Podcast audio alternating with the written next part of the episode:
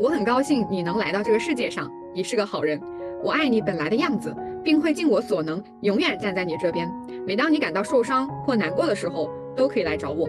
你不需要完美，我一样爱你并保护你。你的所有感受我都愿意接受。我总是很高兴见到你。你可以生气，我不会让你在生气时伤害自己或他人。你可以犯错，错误是你的老师。你可以知道自己需要什么并寻求帮助。你可以有自己的喜好和品味。你的样子真让人赏心悦目。你可以选择自己的价值观。你可以选择自己的朋友，并且不必喜欢所有人。你可以时不时地感到困惑和矛盾，也可以没有答案。你让我感到非常骄傲。好像你的内在小孩一直停留在那个小时候没有被满足的、很孤立无援的一个状态，一直没有成长起来。虽然你的生理年龄成长起来了，但是你内那现在做的就是可以把那个曾经停滞在那里的五六岁的小孩，慢慢的养育起来。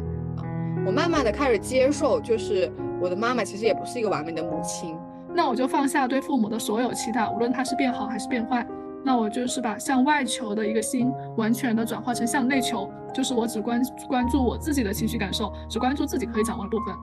就是我们在不同的阶段会有不同的困扰，也会有不同的我们的或者是我们的追求吧。但总归在生命长河的进行中，你的人生的阅历是不断丰满的。你看待世界、看待自己的角度是越来越多样的。对，嗯，允许自己有一些方面没有那么好，然后嗯，也去找到自己想要追求的、想要变好的那些方面。以二零二四年新开始，重新出发养育自己，我得按照我自己的节奏过我自己的生活。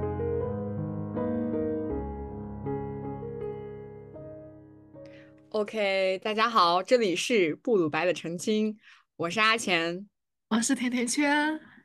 啊，很高兴啊，又来到了我们呃，目前为止是一周一次的小宇宙环节，嗯，然后我们这次话题呢，是我提出来的，说我们可以聊一聊，呃，如何重新养育自己一次。为什么想要聊这个话题啊？其实一开始也是我在呃某平台看到有一个为期一年的活动，它是每一天坚持打卡，就是说你。对于自己养育自己，呃，和自己相处有什么可以分享的，可以以打卡的形式来进行记录。然后我就想到这个话题，呃，近一两年来确实也挺火的。嗯，然后结合我最近在看的一本书，就是呃，叫做嗯，不原谅也没关系。它其实讲复杂性创伤后应激障碍的一个自我疗愈的一个过程。所以我就还挺想来聊一聊这个话题的。那甜甜圈，你呢？你当初一听到这个话题的时候，你想到的是什么？我也准备了这个问题，准备问你，没想到你先问我了。啊，我们现在已经慢慢有默契了。嗯，是的，开始互相 Q 流程了。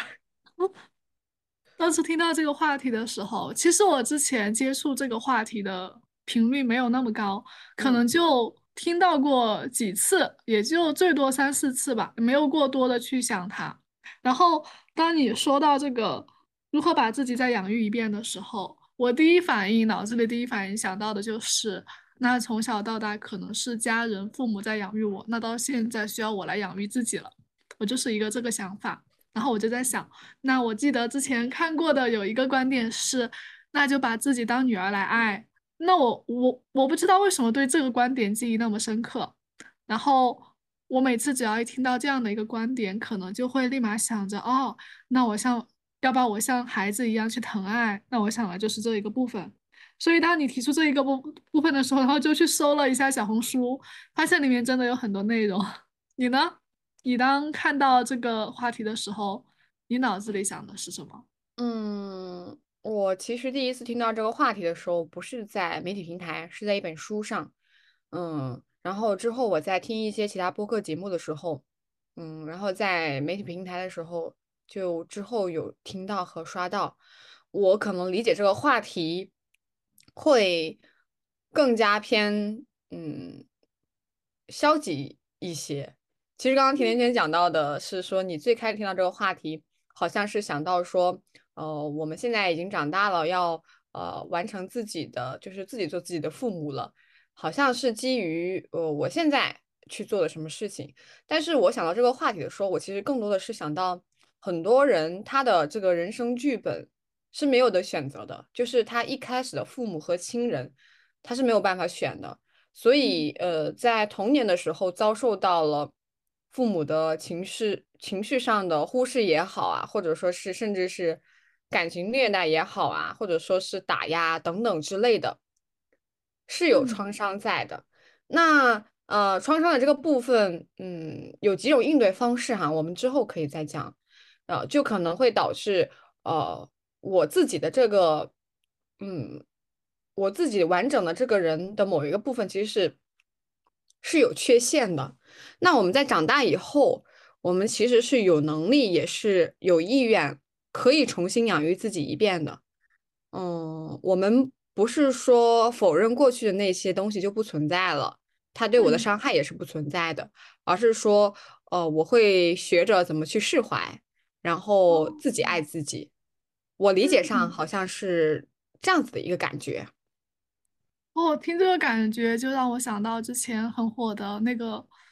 说法，就是小的时候家里没有钱，那我没有玩具，我也没有很多零食。当现在我自己有钱了过后，我要把小的时候的那些玩具、零食全都补足起来，好像这也是那样的一个过程。对，所以呃，我觉得就是呃，我们刚刚都有提到说，把自己呃当小孩子来看待，以及刚刚讲到的，就是说小时候没有获得的玩具，如果现在有能力了，自己喜欢的东西，可以呃为自己更舍得花钱一点啊，为自己更对对对对，更多的满足自己吧，就是那种喜欢的东西，然后想要得到的那种心情。呃，能够呃及时的给到回馈，嗯，这种好像就是，嗯，就是在把自己当成小孩来养，爱自己的一种方式，也是我们今天讲的，呃，重新养育自己的一种方式，是是这个。嗯，好像从我们两个人的角度来看，无论是从小到大的一个成长的一个继续的延续，还是说。另外一种把那个主动权掌握在自己手里的一个延续，好像更多的都像是，哦，让我感觉到的是一个变化的过程，它是一个类似于成长型思维，是一个我们主动的可以把握的一个变化，并且这个方向是我们可以自己把握去向好的一个变化的过程。是的，是的，就是那种，嗯，这个变化过程其实也是需要勇气的。因为好像是我们需要面对那些伤疤，要去揭开，然后我们也鼓起勇气，就是做好准备要去修复自己的这个部分。嗯，所以，呃，我其实觉得我们今天聊这个话题，不知道到到时候到底有多少人能够收听，但是感觉还是寄予一份希望。我觉得希望，呃，每一个听到的人都能够找到自己可能有遗憾的那个部分。然后在自己现在有能力的时候，可以弥补，或者说，呃，让自己或过得更好一点。嗯，至少可以看到那个部分，然后再去选择要不要去弥补。是的，是的，对对对，你刚刚补充的这个更好，就是说至少能够看见自己那个部分。至于到底要不要？啊，那是他自己的选择。嗯，我今天在看准备的时候，我看到一个例子，我觉得还挺感人的。嗯，那个例子大概是说，他现在可能快三十岁了，嗯，然后可能突然看到某一个明星的演唱会，自己很喜欢，但是又觉得花那个钱很很不值得，因为从小到大。父母都会觉得你花那个钱去听演唱会有什么用呢？又那么贵，没意思。所以他就一直在很纠结，或者自我否定，你不应该去看，你不值得花那个钱去看。诶，但是偶然一天，当他发现说，如果我把自己养育一遍，如果我是我的女儿的话，他很喜欢这个明星，并且他是用他自己花的钱自己去看演唱会的话，我作为妈妈，我会赞同他吗？诶，他那。一瞬间就想到，那如果是我女儿是这样的情况，那我肯定会支持她，让让她自己去的。然后这个时候，她意识到，我就是花我自己赚来的钱去做自己喜欢的事情，为什么不可以的时候，就放下了从小到大父母给她的一个枷锁，开始自己订酒店、订机票、买票一系列的流程，然后就去开开心心的去了，感觉长大了过后，虽然有很多烦恼，但是确实是有很多我们能够自己把握的东西存在。对，就是我们呃在为自己的人生负责，而且我们呃就是已经呃可以这样子去做了。嗯，我觉得很好，真的。就刚刚你听讲的这个故事，我也联想到呃自己小时候也是因为可能家庭条件不算特别好的那一种，也不太敢对父母提什么要求。啊，甚至是会想要为他们节约钱，是的，是的。说呃，很想学一个什么东西的时候，有什么兴趣班，其实是我很想要、很想要去上，但是我也会说，嗯，我现在还是以学习为主，呃，我不想耽误我的 学习，然后就没有报名啊什么之类的。嗯，那我现在就会觉得我自己，比如说我想要去学游泳，那我觉得我会愿意花这笔钱去投入，比如我想。啊，去做某一个事情，然后同时我有时间的话，那我也肯定也会去做，就会呃跟当时候的心情完全不一样了，但就是一种自主选择。嗯，你是从什么时候开始就是意识到你可以这样去做，并且去做了呢？嗯，可能也是自己工作以后经济独立吧，所以好像做到呃经济独立也是是你呃有能力。开始重新养育自己的一个一个机会吧，我不知道这样子说对不对，但是在我的人生上好像是这样。嗯，针对哪一部分的遗憾上面来看，可能是这样。嗯嗯，对对对，我因为属于我的遗憾，可能就是呃小时候觉得有些物质方面，或者说有些自己很想要的东西，但是我会把那一份有所压抑，就是我会告诉自己。呃，现在我可能暂时没有条件，那可能也是一种那个时候自己以为的懂事吧。嗯，可能也没有给我带来很大很大的伤害，或者说很大很大的遗憾。但是我现在想过去，我会觉得说，呃，我其实还挺期待说，以后比如说我如果有小孩了，我会期待说，呃，他如果很想要个东西，他可以告诉我。至于我是不是有能力能够提供给他啊，那可能是 另一种说法了。但是我会还挺期待说，如果他想要的东西，他要首先要敢于就是表达，敢于说出来，然后我们可以一起去想办法去解决，而不是他其实就自己做了一个他认为很好的选择，但是他又把自己想要的那个部分给压抑了。嗯，听起来很心疼，就像。呃，有的时候会去猜测父母希望我给哪一个答案，比如说有两个选择，你去或者不去，要或者不要不要。那那个时候可能更多的不是去听从自己内心我要不要，而是从父母的角度来看，他希望我要不要，他希望我去不去。嗯，懂事的孩子。当时候年纪。嗯。并且现在也是二零二四年的新的开始啊，所以我发现以二零二四年新开始，重新出发养育自己，在小红书上面还是挺火的。嗯，对，嗯嗯，我还看到，嗯，他们从很多很多博主从马斯洛的需要层次理论入手，从七个层次方面慢慢的进行养育自己。嗯，七个需求。好像也是 先满满足物质生活基础，对，嗯，然后我就总感觉大家的有的伙伴说的自我养育，更多的好像是想让自己变成某一个自己所期待的人，所满足、所满意的生活的那个状态。因为我其实我在读这个话题的时候，我不知道为什么我主观上我会带着一种。悲伤的，然后有一些心疼的这种感觉，因为我最开始也在诠释这个话题的时候嘛，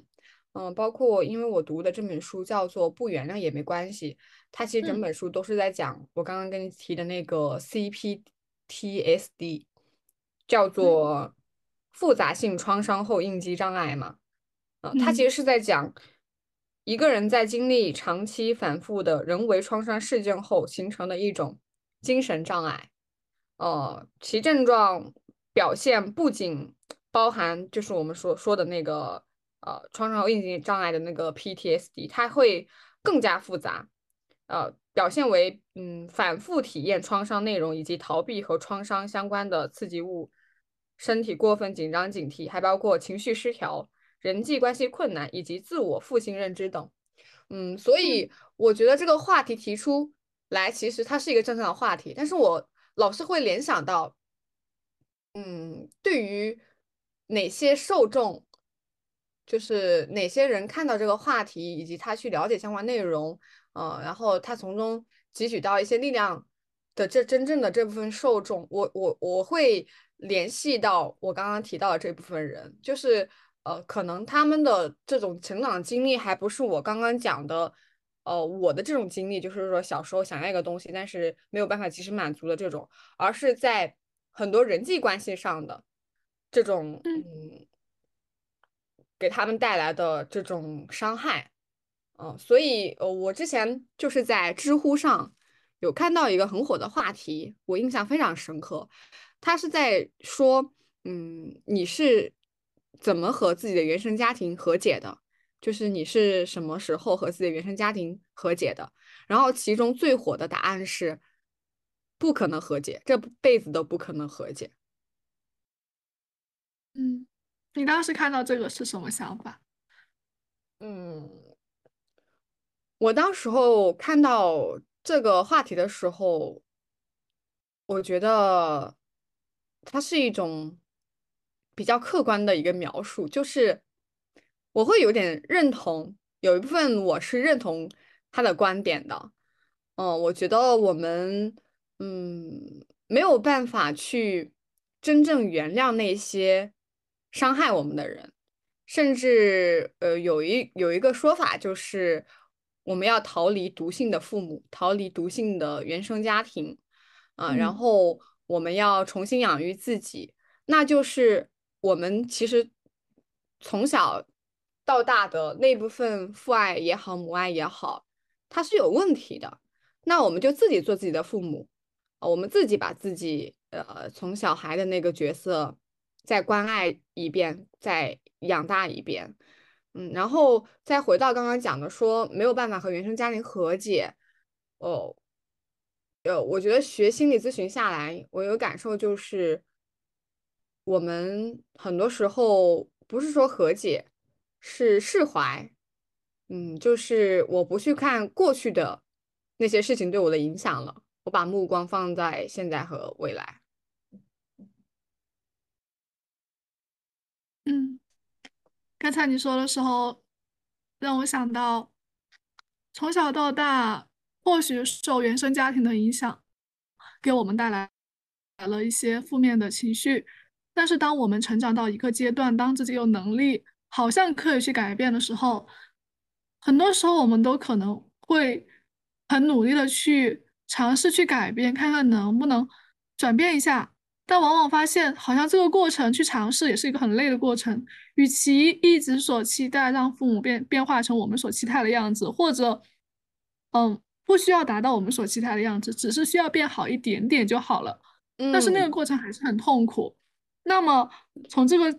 换话题来看的话，好像就是，那我就放下对父母的所有期待，无论他是变好还是变坏，那我就是把向外求的一个心，完全的转化成向内求，就是我只关关注我自己的情绪感受，只关注自己可以掌握的部分，如何养育自己的这一部分，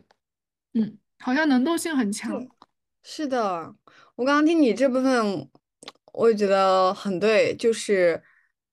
把这个。目光放在自己身上，嗯，不是不是说我们去期待我们理想的父母是怎么样子的，不是期待啊他们能改变多少，但是呃我们在自己的身上关注于自己，然后慢慢的去就是让自己更舒服一点吧。哦，我觉得你讲的这一段就是。就叫总结起来一句话，叫做“嗯，向内，向内求”，是吗？叫做来总结一下，拒绝外求，向内求。嗯，嗯，前面肯定有一个我们很想要去改变，很想要去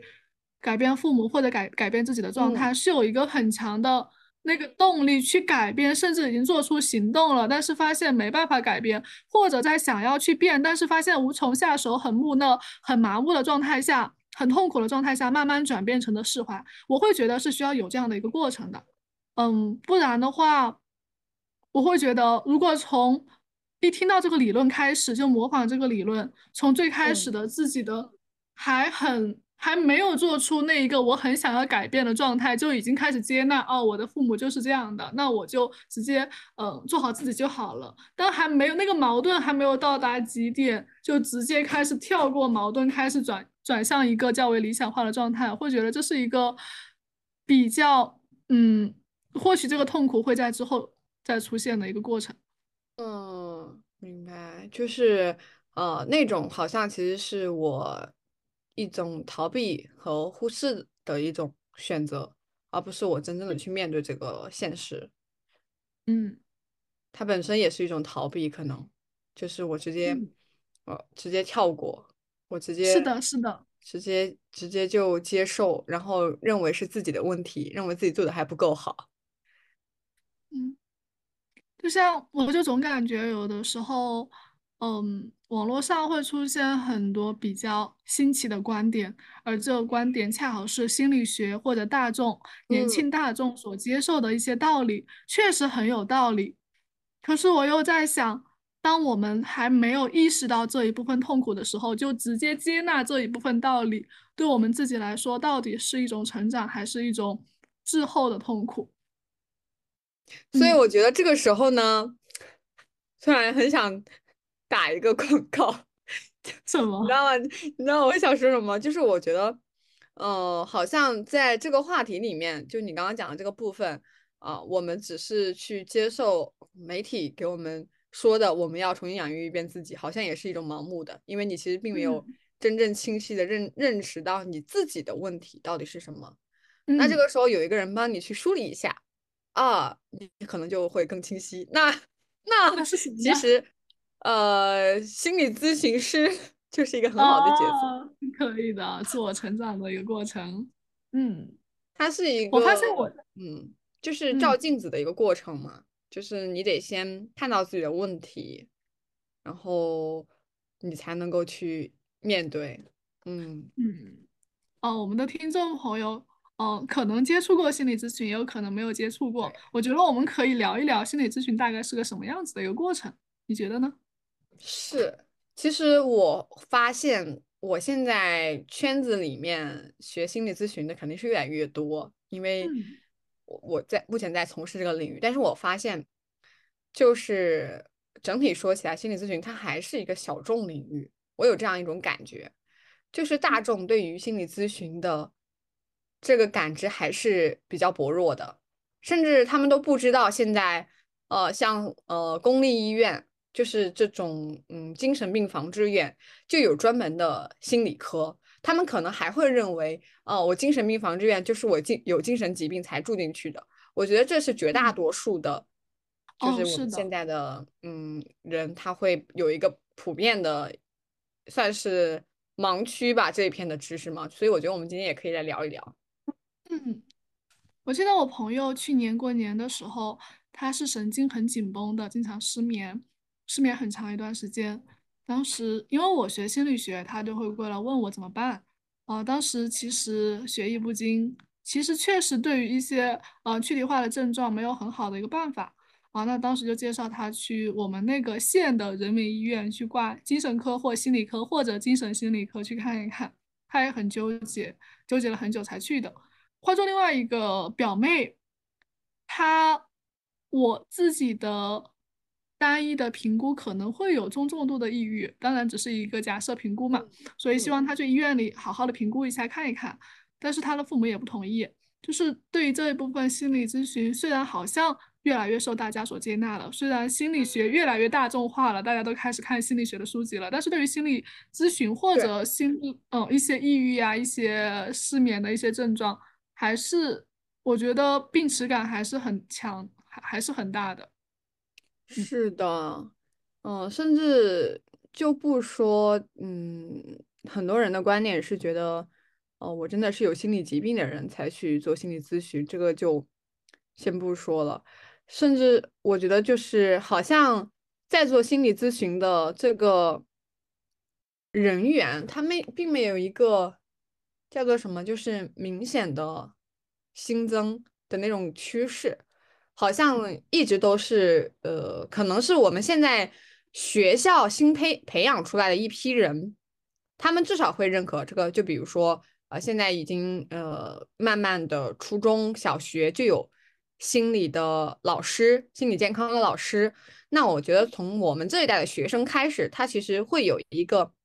慢慢的转变。但是这个变化，我们从时间年限上来看，它其实是挺缓慢的。那只如果只有我们学校培养出来的这批人慢慢接触到的话，啊，现在我觉得市场上主要是不专业的太多了，就是因为有了很多的，比如说类似于像情感咨询啊、婚姻咨询啊、家庭咨询啊啊这种之类的等等哈，会让大家叫做什么？叫做我都我太多了，然后我就没有办法筛选。嗯，现在社会上的咨询。嗯，似乎也会有某一类别，而且他们打的咨询的广告好像很确信的会帮你治疗好某一个问题。嗯嗯，还有一些，比如如何挽回婚姻，如何挽回前男友这一类，好像也是标榜在心理咨询范畴范畴里面的。对，但是其实不属于。我们在这里要澄清一下，我们今天不鲁白的澄清来澄清这些 嗯非正规的心理咨询。嗯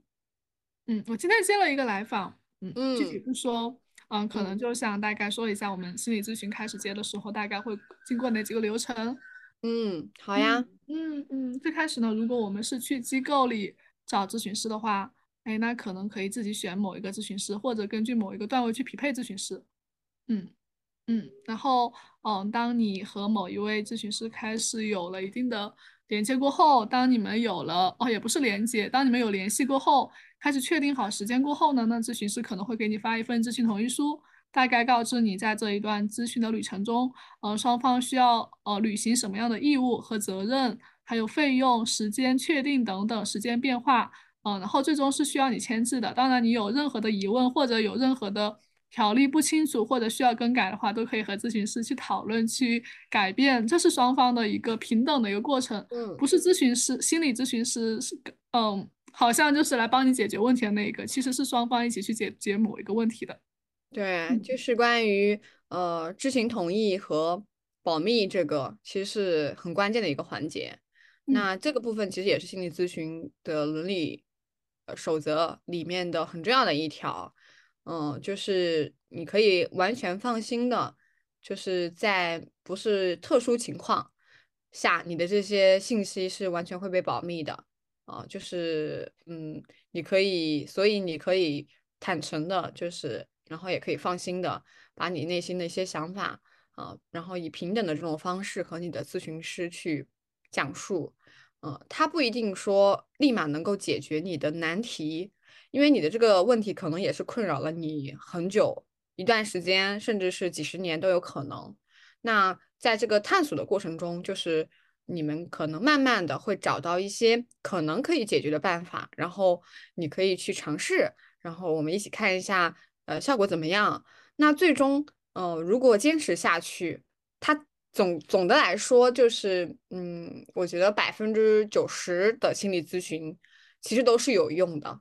就不管说你这个问题到最后是不是真的有一个明显效果的转变，但是你整体上在自己的就是对于呃自我关照这一部分，以及你对于自己的认识这个部分啊，以及你在呃很多方面，比如说人际交往啊，一些呃社会功能方面，其实也是会有一些明显的提升和改善的。嗯，是的，是一个得到的过程。哎，我也想提醒一点的，就是。呃，就是在心理咨询的过程中，总的来说，我们是比较倾向于达到一个内在和谐和外在之间有一个比较平等稳定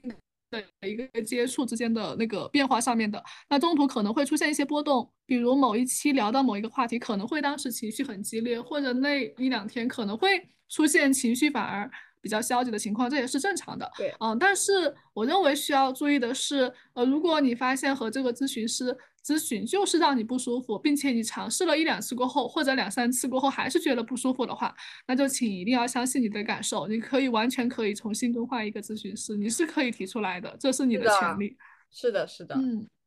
嗯，刚刚田圈讲的这个点很重要，就是我们在咨询过程中确实不是一直情绪都是积极的，并不是刚刚我讲的，就是呃我会获得一个更好的自己，因为那个是一个长线过程，就是从一个长期。的一个过程来看是这样，但是在如果短期来看，你可能在前期会有一个对于自己的这种痛苦，好像是伤口撕裂的这种感觉。啊，这个有可能是呃你在呃获得新生力量的这个过程中要经历的，也有可能是你的那个咨询师不够专业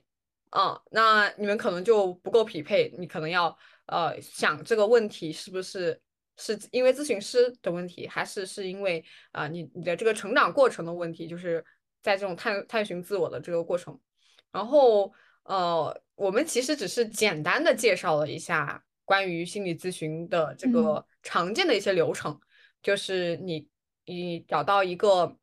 嗯满意的渠道，就是正经靠谱的，可以是去医院，也可以是我们线下有很多呃心理咨询的机构，就是这种。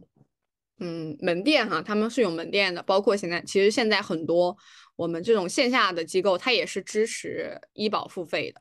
啊。医院基本上都是支持医保付费的啊，这个是国家其实也是在支持吧。嗯，然后呃，找到你合适的心理咨询师以后，你是可以了解他的受训的这个培训、受训的这个经历，以及他的咨询的经历，你是有完全有资格了解他的这个。资质背景的，你了解这一块以后啊，可以去跟他预约时间。在预约时间之前，你们可能还要就是签署一些协议，包括知情同意啊、保密这一块，以及有些会要要求你要做呃问卷调研，就是评估一下你的状态目前是处于在什么阶段。嗯，然后。就可能就是走入你们的咨询的一个过程。那其实我们也有很多的咨询流派哦。如果真的要讲起来的话，我觉得要讲好多好多。关于咨询流派这一块，我们目前不做过多的阐述吧，可以留在之后啊再去讲。但是我现在有点想把这个话题拉回来，是因为呃。为什么我觉得我们刚刚讲到了心理咨询师这个角色，以及去做心理咨询师这件事，啊，以及去做心理咨询这件事啊，是因为我觉得，嗯，对于一个人来说，就是从关系中获得慰藉的能力也是很重要的。我觉得咨询关系它其实是一种关系的体现。那我们如何？养育自己的这个话题，我觉得也可以和我们在呃建立一些良好的关系，然后从这些关系中获得疗愈这个方面，我们可以再继续聊一聊。非常赞同，之前看过很多呃类似的话题，比如说你在工作中。如何获得幸福感呢？学习中如何获得幸福感呢？生活中如何获得幸福感呢？一个很大的一个部分，很多都提到是关系，就是你的人际相人际关系的部分。如果你的人际关系是比较好的话，那可能幸福感得到更多一些。啊，那我之前看《原则》那本书，他就提到提到他所期待的一个工作的一个环境，就是呃每天在做一个有意义的工作和。做工作的时候有一个有意义的人际关系的环境，这两个部分是他所追求的。嗯，后来慢慢意识到人际关系的呃优良，我不知道怎么形容，是很重要的。嗯嗯嗯嗯，提到呃，其实刚刚甜甜圈讲的是一种，就是说，嗯，可能是工作关系吧，工作伙伴，嗯的这种良好的协作，呃。其实是会给我们一些呃正向的，就是这方面的一些支持。那我想到的是，嗯，我们其实现在有很多话题会讲到说，嗯，为什么有些女生老是遇到渣男，或者说老是遇人不淑？然后我想聊聊这个，就是呃，有些人他一直在重复他过往的这种人际关系模式，所以他会复现他的创伤，然后就导致他到最后他有点不相信男人，不相信爱情，这种是很常见的。但是我还是想说，嗯，其实呃，即使你以前遇到再多个坏人。你遇到的下一个也不一定是坏人，就真的是有可能说你遇到一个很好很好的人，对你很好的人，你一开始可能也是缺乏安全感，你充满不确定，充满怀疑，但是这个人会给你呃刚好能够和你缺失的那个部分，呃，有点像契合上的那那样吧，就能够填补弥补你的这一个呃这一部分缺失。然后这种的话呢，它就像是呃，我们从关系中获得慰藉的一个过程。但是我不是说，嗯，我们是在感情中不断的去试探，不断的去呃验证我的想法以及这对对方这个人是不是合适的。当然不可能有一个人完完全全的一直是吧，无条件的爱你支持你。但是是有这种可能的，就是我们从关系中。获得慰藉，甚至是嗯，不一定是爱情，也有可可以是朋友关系，嗯，也有可能是亲情，嗯嗯，从关系中疗愈自己，对，因为就像嗯，很多人在看一些影视作品，就包括呃，请回答一九九八，嗯，一九八八。一九对，请回答一九八八。然后这种还有还有什么《老友记》里面他们的那种友情关系，就是呃，可能你从小到大一些朋友关系啊，其实也是能够呃提供给你很大的力量和获得一些支持的。那这种的话，其实也是在从关系中获得慰藉的一种很好的一个渠道。嗯，是的。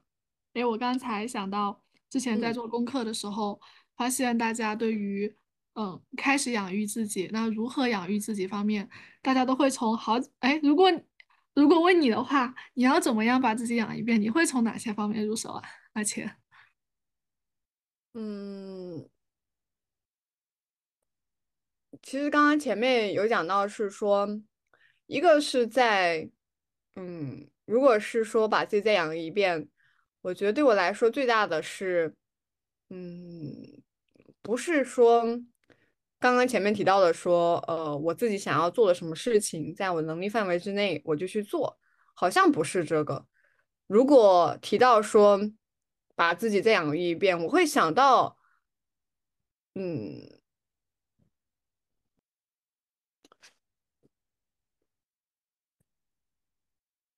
我会想到就是。把自己寄托在别人身上的那个部分抽取出来，回到自己身上。嗯，我这么说好像有点抽象。嗯嗯，我会想着说，嗯，以前其实我对于我妈妈吧，呃，她在我心目中是一个还挺。完美母亲的这么一个形象，我觉得她不一定是一个很好的妻子，但是我觉得她在我这里是一个呃很完美的妈妈的一个状态。但是随着我长大，然后跟她的一个相处，其实出现了一个挺大的一个转变的。我慢慢的开始接受，就是我的妈妈其实也不是一个完美的母亲，然后她也有很多嗯让我可能不舒服或者说难过的一些地方。嗯，在这个过程中。我就会发现，其实是我对于我，我对他寄予了很多我的很多期待，哦，我希望他是什么样子的，我希望他怎么对我，希望他怎么跟我相处，希望他和我说什么话，嗯，但是我慢慢的就是，我就会发现说，这样子其实是，就是我们前面提到的说，嗯，我们把对于其他人的这个期待，我放在自己身上。嗯，一个是说，嗯，我会，一个是说我可以勇敢去表达、去沟通，我可以把我自己想要的这个部分，我先表达出来。我说，我呃，就是以一种合理的方式去沟通和表达。当然，嗯，能不能兑现，或者说能不能，呃，就是有期待反馈给到我这个结果，我不是那么注重了。但是我会，呃，去注重这个表达过程，以及我会更加的注重于，就是我自己是一个什么样的存在，我自己是怎么做的，我自己做的怎么样。嗯。我觉得我表达的不是很清楚，但我大概理解你的意思。嗯嗯，但是这好像是我对于养育自己，我能够想到的。嗯，感觉阿钱是有真正的去了解过自己，或者去探寻过自己的曾经的一个心理路程的一个过程，然后知道自己现在想要的是什么，是一个比较细致的一个养育自己的一个。一个小细节，嗯，可能是，我也不确定。嗯，因为我看网上大家说的，呃，如何去养育自己，大家说的很广泛嘛。比如说，有的人会说，那我会从生活、个人成长、个人成长，其实我我就感觉包括了所有，还有一些情绪管理啊、人际交往或者职场的关系等等。嗯，然后还有一些从马斯洛需要层次理论出发，那从低到高，有的人说从生理需求来看的话，就是。嗯，我要让自己的身体健康，多喝水呀。睡眠方面，我要好好养育自己，然后从饮食方方面入手。那从安全方面的话，大家可能就会想到，我我我要赚很多钱，给自己一个心理上的安慰。嗯，然后归属以爱的话，可能就会想去发展一个朋友、家人之间的关系，或者是培养自己的兴趣爱好。那到了尊重的需求，可能就是精进自己的一些技能，等等等等，依次类推，到达最高点就是自我实现的需求。然后那个时候可能就是去寻找自己到底是想成为一个什么样的人。我会发现，嗯呃，网友这个从需求层次理论出发的一个呃，在养育自己一遍这个过程，其实真的挺全面的。他们覆盖了所有从嗯基本的生活需求到慢慢的求知、慢慢的提技能的提升，包括兴趣爱好的养成，到最终达到一个完美的一个 自我实现的过程，简直是一个 特别完美的一个。实施的过程，嗯嗯，就是好像，哦，有一种看着自己成长的这种感觉。你刚刚在描述那一段的时候，我会看着说，我从一个小小孩儿，嗯，然后到了我慢慢长大了一点，我好像有能力，或者说我知道我自己想要的是什么了，然后我就在慢慢的，呃，在寻找，在追求我想要的是什么，然后在这个过程中。呃，就慢慢的去找到这种自我实现，我自己存在的价值和意义。这个过程中，其实就是一个很好的把自己从一个小小孩儿啊养育长大，见证自己的成长过程的这样的一个过一个一个路程。听你说的时候，我突然想到一个概念，就是之前很火的养育你的内在小孩，好像养育自己就是养育自己内在那个小孩的一个过程。对，是的，嗯，甚至是呃，我其实想想到说，嗯，养育自己内在小孩，可能也有一种观点是这样子，就是说，当我们其实是在一个小孩状态的时候，我们对于外界的评价和一些声音是没有那么关注的，我们可能只会关注于呃，我们觉得重要的人，就比如说父母。或者说是呃重要的朋友，可能在小孩阶段，其实主要就是父母啊这些人的一些声音我们会关注，但是对于其他人的一些言论，我们可能是屏蔽或者说嗯不受影响这样的一个状态。那在这这种状态下，我一方面是有我的一些天真好奇啊，就是对于这个世界是充满活力的这种感觉，就充满探索的欲望，嗯，这些我觉得也很关键。它好像是嗯。让我们说，呃，我在呃保持客观、清醒、独立、不受他人干扰的这种状态下，同时又保持着对呃，就是这个世界的一些探索欲望、一些充满好奇、这种冒险的这种感觉，好像是同时拥有的。嗯。好像听起来动力满满，很有激情。对，嗯，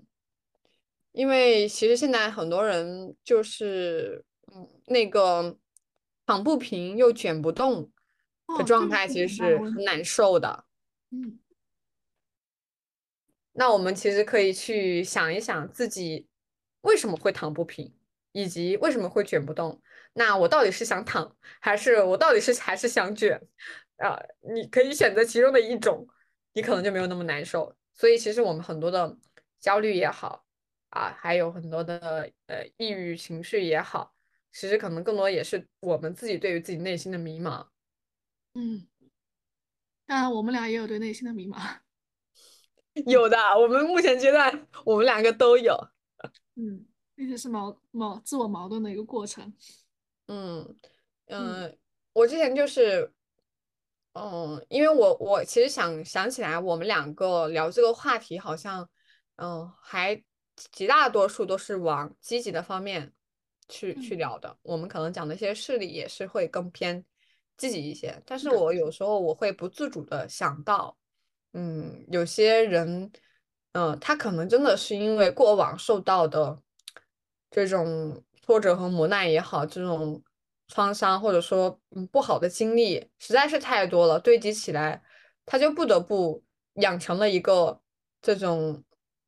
嗯，因为他面对的坏坏的事情太多了，所以他就干脆的就把所有的可能发生的这种不好的事情都都列在自己身上，成为一种可能性，就是所以导致他的这种世界观会更加的偏负向。嗯，包括我之前在最开始听这个话题，我在听那个小宇宙，啊，有一期他们也是分享关于嗯不原谅也没关系这本书的时候，当时候那个主持人就聊到了很多他自己小时候的经历，包括他说他在看这本书的时候，其实是有很多地方都哭出来的那种状态，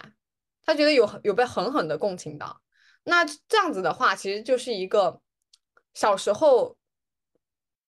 就是没有人能够帮助他，然后他也很孤立无援，然后又很弱小的这样的一个状态。那可能呃，我的那个，所以就是说他的那个小孩的状态就是那样子的。但是有些人的小孩状态可能没有那么差，他会好一点。那不同的小孩状态，其实重新养育自己的这个过程也是不一样的。好像需要看到自己想要的是什么，嗯，就是回到小时候，可能才能找到。嗯，我之前经常听我的老师，他在和别人咨询的时候会说到一句话：“那你现在多少岁？”那对方可能会回应说：“我现在二十五岁，二十六岁。”那老师说：“可是在我看来，你好像只有三岁。”就是好像你的内在小孩一直停留在那个小时候没有被满足的很孤立无援的一个状态，一直没有成长起来。虽然你的生理年龄成长起来了，但是你内心的那个真真正的精神的小孩一直都还在五岁六岁那个嗯被没有满足的状态一直停滞在那里。那现在做的就是可以把那个曾经停滞在那里的五六岁的小孩慢慢的养育起来。是的，然后嗯，我们心理咨询中有一种，嗯，包括我们之前在团督的时候，我不知道你有没有，有一次我印象非常深刻，就是子兰老师带跟我们讲，嗯，有一种很好的方式，就是你带领这个人一起回到过去，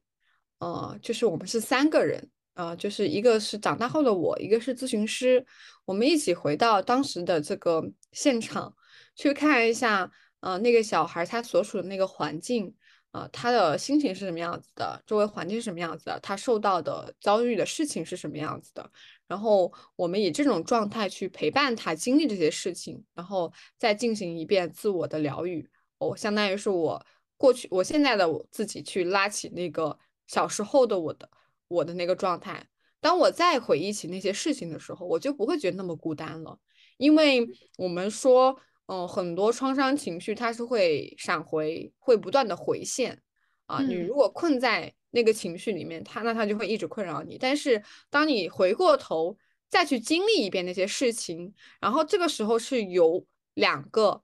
呃大人能够给到你支持的人站在你旁边的时候，你就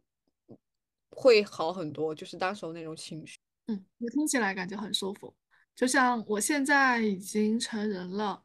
或者是我现在比当时的年龄大了一些，那我现在比当时有了更多的力量和自我肯定感去陪伴当时弱小的我，嗯，那当时的我就不是一个人，至少被自己看见了。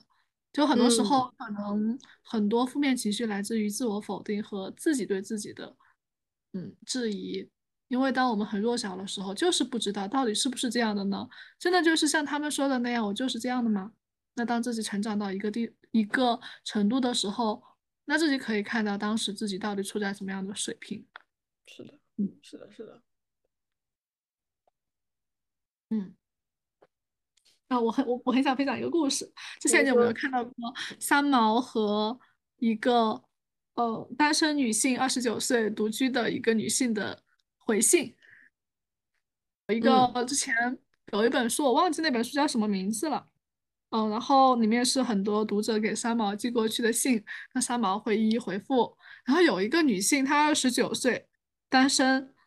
并且自己也没有一个体面的工作，就是生活也很平淡，没有什么兴趣，那就是没有很多激情。那每天上班，工资也不是很高，下班回到家也没有朋朋友去陪伴，每天都日复一。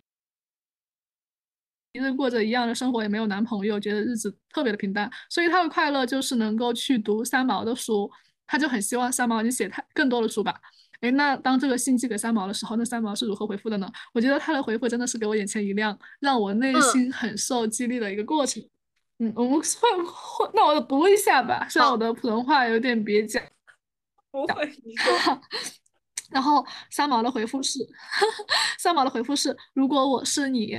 嗯，他说，呃，信中女孩说，我二十九岁了，没有好看的容貌，没有体面的工作，没有朋友，也没有爱人，我的人生贫乏、暗淡、卑微又平凡，请你告诉我，生活究竟有什么意义呢？然后，信中三毛写的是，如果我是你，第一步要做的事就是加重对自我的期许与看重。将信中那一串串自卑的字句从生命中一把扫除。你有一份正当的职业，有一间自己的房间，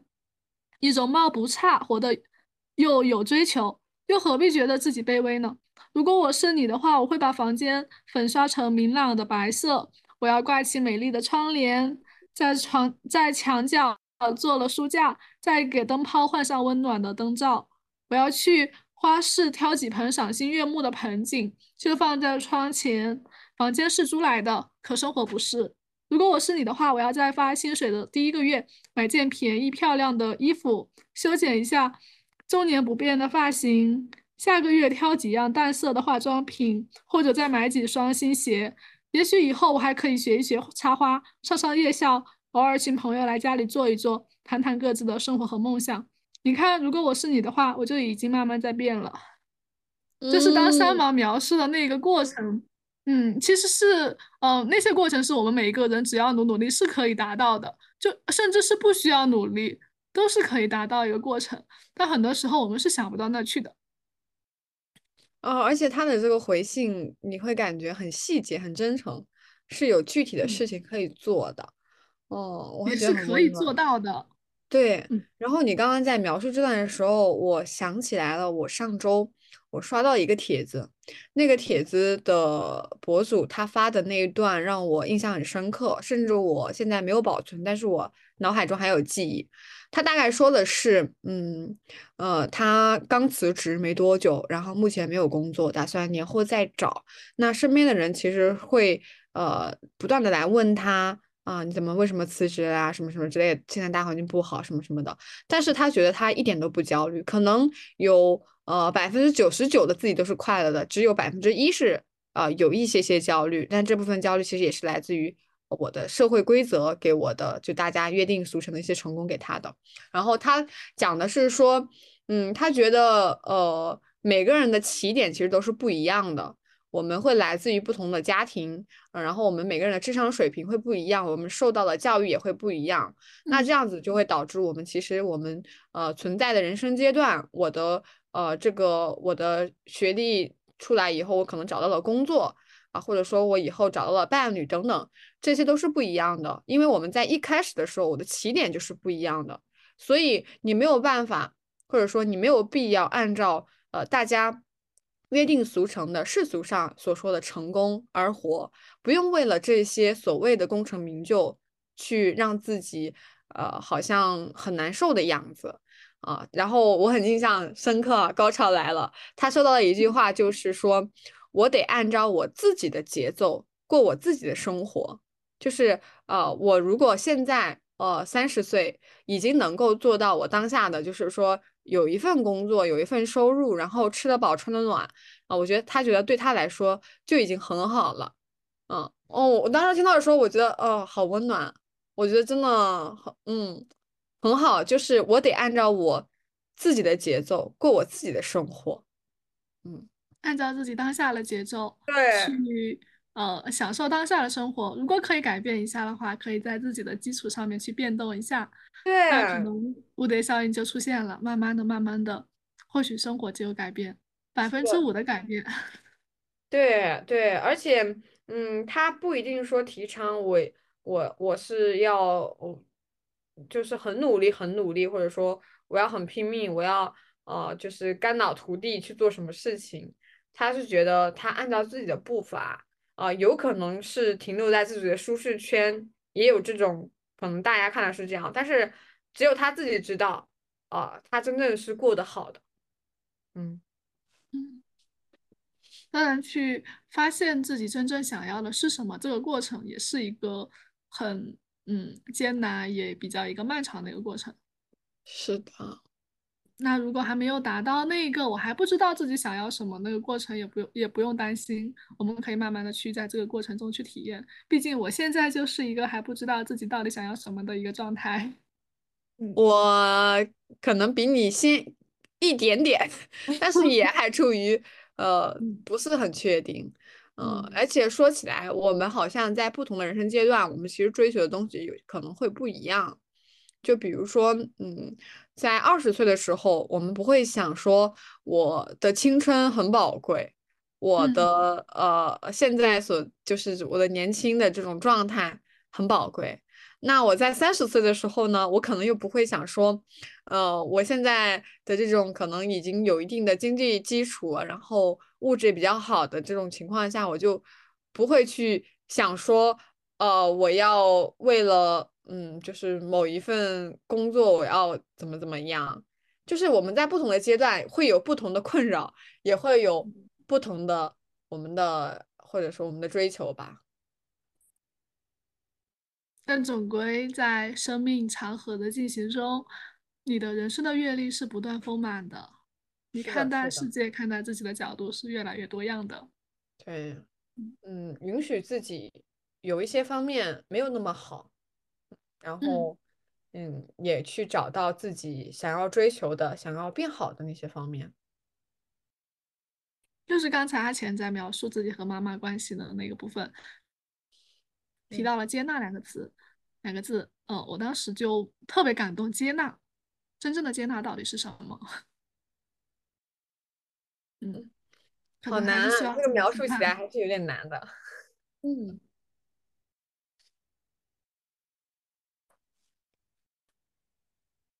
就是真正的接纳，其实是接纳自己，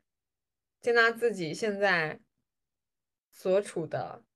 所有的条件，不是接纳别人，是接纳自己。嗯，接纳也不是躺平，也不是我接纳了，好像我就没有那个斗志去改变当下了。难道不应该我有改变的欲望，才能够激发自己奋勇向前吗？那接纳了也可以奋勇向前。嗯嗯，我觉得我们两个今天虽然像是。还是我们两个人在聊这个话题，在对话，但是始终会有一种以呃，在跟我们的听众、跟我们的第三者在这样交流的一个过程。我不懂为什么这种感觉在之前的，就是几次里面是没有的，但是我今天有这种感觉，就是虽然我们现在所处的这个时空是我们两个人在对话，但是我会感觉有一个第三个人。呃在倾听我们的这一段。哦，我也感觉，因为有时候在想，之前我们可能我们仨和小精灵一起，或者我们两个，我们聊某一个话题的时候，我们聊得很开心。可是我有时候总是在想，似乎那个开心仅仅停留在我们三个人之间。嗯，然后所以到了今天，我们就很默契的，好像设想了一些听众朋友们在我们身边，我们和他们一起聊天，好像我们两个人的互动不止在我们两个人之间，而是容纳了更多的人。我是很喜欢这个状态的。是，这也是我们探索的过程嘛，因为我们也不是专业做播客的，但是我们在成长。是的，嗯，嗯。嗯，其实我还想，嗯，刚刚甜甜圈有分享三毛给那个二十九岁的女生的一个回信，我这里其实想分享我最近在看的这本书，就是叫做《不原谅也没关系》，因为我很期待，我想去看。对这本书，首先我非常推荐，因为我现在已经把它当成一本工具书了，我就是没有把它完全看完，但是我已经把它当成一种一本工具书，就是它里面有很多。就是关于你不同的创伤和症状，你可能都能找到一些对应的方法，我可以当下立马去做的一些事情，就呃很，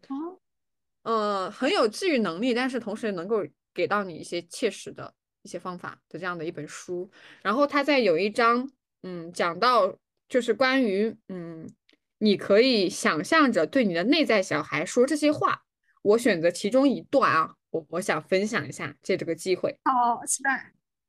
嗯，就是呃，他书中是这样讲的，就是说下面这些话语呢，可以培养你的自我同情心以及你的自尊心。然后建议你想象着自己的这个内在小孩说以下这些话。嗯，我很高兴你能来到这个世界上，你是个好人，我爱你本来的样子。并会尽我所能，永远站在你这边。每当你感到受伤或难过的时候，都可以来找我。你不需要完美，我一样爱你并保护你。你的所有感受，我都愿意接受。我总是很高兴见到你。你可以生气，我不会让你在生气时伤害自己或他人。你可以犯错，错误是你的老师。你可以知道自己需要什么，并寻求帮助。你可以有自己的喜好和品味，你的样子真让人赏心悦目。你可以选择自己的价值观，你可以选择自己的朋友，并且不必喜欢所有人。你可以时不时的感到困惑和矛盾，也可以没有答案。你让我感到非常骄傲。嗯，哇，我刚才听你在读这一段话的时候。我完全就像是一个人在对我说一样，我就一直在听你对我的赞美，我的内心有多么的快乐。我那一瞬间我在想，我是不是可以把这一段录下来，每天给自己播一句？因为我发现，当自己给自己念的时候，一方面自己在读，另一方面耳朵在听，那可能脑子过于负载。那感受不到那么深刻，那我完全可以用自己的声音录下来，或者让另外一个自己很喜欢的人给我录下来，每天听听听。当听到这一段话的时候，好温暖啊，好像被认可了。我那一瞬间做的决定就是，我要接纳、认可我身边的某一个我很爱的人。嗯，温暖到这句话很治愈，所以推荐这本书，真的。哦，我要去看。我刚才去打开了一下这本书，然后在微信读书里面也看到里面有一个在抚育的过程，就是和人际关系的那一部分，感觉这本书还挺厚的。对，然后这本书现在也有很多人推荐，它可能还有点嗯打破了我们理解的那种心理咨询的这个范畴，但是这本书也是属于心理学的的一本书，但是它是一个自我疗愈的工具吧，就是。有些人他其实受到确实是资源有限，他可能没有那么多，嗯，就是条件，比如说去做心理咨询，去啊付费的去学习成长，那他可以通过这种方式，就是自我学习、自我疗愈。那这样，这个这本书就是一个很好的一个推荐。嗯，它里面非常细致、详细的讲了很多的症状以及你的议题。呃，就是非常详细，每一个议题你都可以啊，怎么去，就它有可能是怎么形成的，然后你可以怎么去做，以及你怎么去养育自己的内在小孩儿。嗯，就是这种再抚育，然后这个疗愈的这个过程以及细节，还有就是说，嗯，他也有讲到说，你真正达到一个好的状态啊，就是你在疗愈的过程中有效果了，你真正可能获得了疗愈以后，可能是怎样的一个状态，他也有讲到。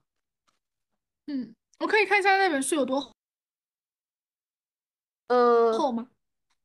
我现在这本书是有三百多页，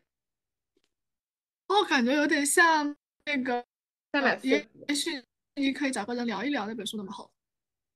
哦，那本书我有看过，呃，它是不嗯同题材的。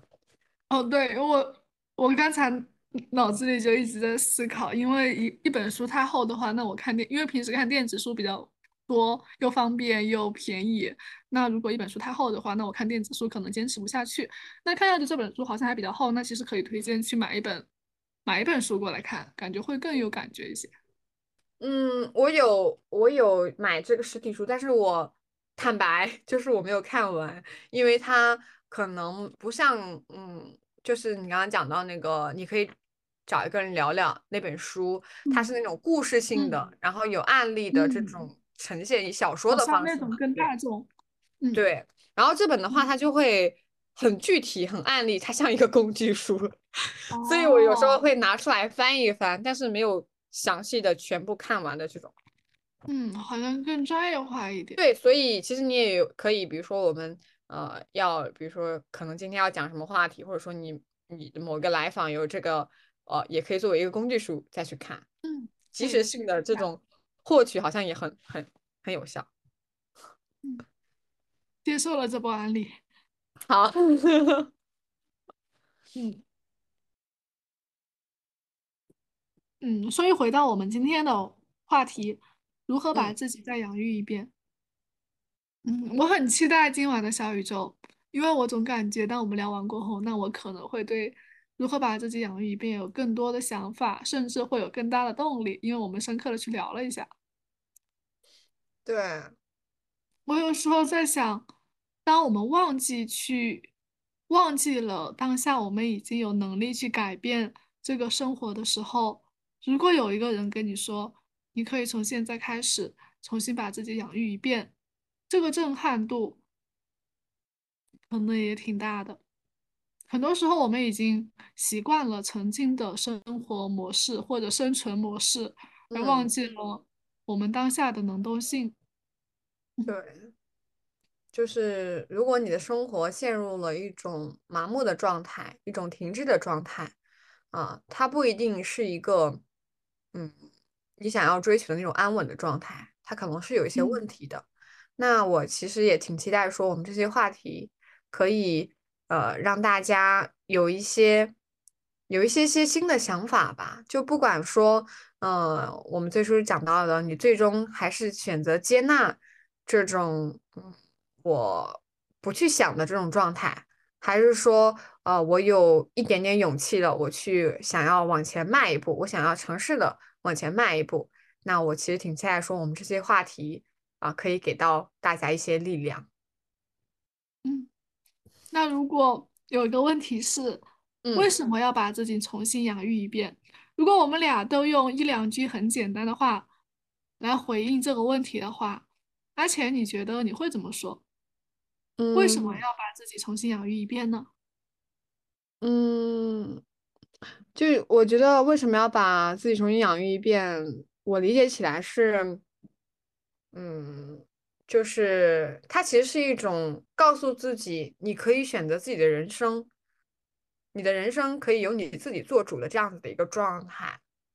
哦，我觉得为什么要养育自己一遍，就是我们其实每个人基本上每个人都是想要为自己的人生做主的。嗯啊，那有些人他可能还没有意识到，或者说他没有去想过这个问题啊。我们今今天今天提出这个口号，我希望这个口号其实可以响亮一点啊，嗯响亮一点，然后它足够响亮到可以就是让我们给自己一些机会去重活一次，去啊获得自己想要的生活。嗯甜甜圈呢？嗯我其实和阿钱想的差不多。如果用一两句话来说的话，可能也是曾经有或多或少的遗憾，但是从此时此刻开始，我们已经有能力去满足自己的需求。嗯，是的。即使其实是对于那些嗯，可能还在学校，我还没有毕业，或者说我还没有未还未成年。那些孩子也好，那些人也好，嗯，我觉得可能对于他们来说，啊，这个自我养育过程其实可以更早的，并不是一定得等到说我成年了以后，呃，我有了自己的经济基础能力了，我才能够去养育自己。其实不是这样子的，啊，如果你比如说你可能现在还处在就是这种没有办法经济独立的状态，你可以从其他方面入手。呃，就是呃，可以通过一些呃人际关系上的一些疗愈，以及呃不是和解是释怀的这种状态，以及呃我先找到自己想要的是什么的这样子的一种状态，从这些方面去进行自我疗愈，去重新把自己养一遍。嗯，非常赞同。嗯，无论你处于什么样的状态，那可能你是一名初中生。也可能是一名高中生，甚至是一名小学生。嗯嗯，或许很多部分你目前为止还是无法自己去做主，还是需要听嗯家人的一些要求。但是生活中肯定有一一部分是你可以完全自己掌握的部分啊，那你完全可以去嗯发现这一部分，甚至去真正的做主这一部分。你选择权永远在你的手里，你是可以做到真正的养育自己的。对，就算同时也会也在生理上受到父母的养育，但是心理上你也可以好好养育自己。对啊，就是这种心理状态，绝对是你自己可以给自己的。然后，呃，我们也在这里给你一点小小的力量，希望可以给到。嗯，那今天这一个小时左右呢，阿钱和甜甜圈和不在我们眼前的你们一起。去回顾了一下，如何去把自己再养育一遍呢？那我们从嗯自身的成长经历入手，探索了如果是自己，那我们会从哪里去养育？呃，我们也探索了为什么要把自己养育一遍呢？以及呃，我要怎么去把自己养育一遍呢？网络上有很多类似的博主的推荐，我们都很赞同。嗯，包括其中很重要的一点，呃，我们会认为。把自己养育一遍，更多的像是把自己的内在小孩慢慢的抚养成人，这是一个嗯个人成长的一个经历。包括从个人成长，我们也聊到了心理咨询是一个什么样子的。我们可以借助心理咨询这一个媒介，去培养一段比较良好的、稳定的一段关系，来给自己更多的可以掌控的人生的部分。到最后，我们聊到为什么要把自己重新养育一遍呢？阿钱说到：“嗯，我觉得那是一个能动性的过程，是意识到自己能够主动的去养育自己的过程。”那甜甜圈也附和阿钱，觉得 这是一段了解到了自己曾经的遗憾，也知道我能够为曾经的遗憾做一些什么的一个过程。所以从当下开始，从二零二四年的一个新的开始，就开始去养育自己。或许这一年我们可以达到。不一样的自我的状态，嗯，我今天在呃看这个话题的时候，看到一句话，他他是这样说的，他说，呃，他可以忍受几十年的这种不快乐的人生，却不愿意奋发图强，花一年时间去改变自己，或者今年时间就已经到了，我们可以开始去养育自己了。嗯，对，我希望不管说。最终到底是有多少个人听到我们这段声音？但是呃，希望听到的小伙伴都可以呃，就是重新生长出来一些东西吧。就是不是你，其实不是说现在的你不够好，真的不是这样子的，而是我们可以站在现在去看一看自己，就是曾经可能受到过哪些对你的伤害。或者说，曾经是哪些东西是你没有办法选择的？那你现在可以自己给自己重新选择一次的机会。嗯，当然，另外一些小伙伴如果从小到大的生长环境，嗯，就是十分满意的话，嗯，那小的时候可能更多的是受到了父母的庇护，那从此时此刻开始，或许也可以接过父母手中的接力棒，然后自己去奔跑完自己的人生。对，是的，嗯，那我们今天的，我们今天的小宇宙就到这里完满结束。好耶，拜拜，拜拜。希望大家有一个愉快的一周。对，希望大家有一个呃愉快的今天，然后我们之后再见，期待我们下期节目。嗯。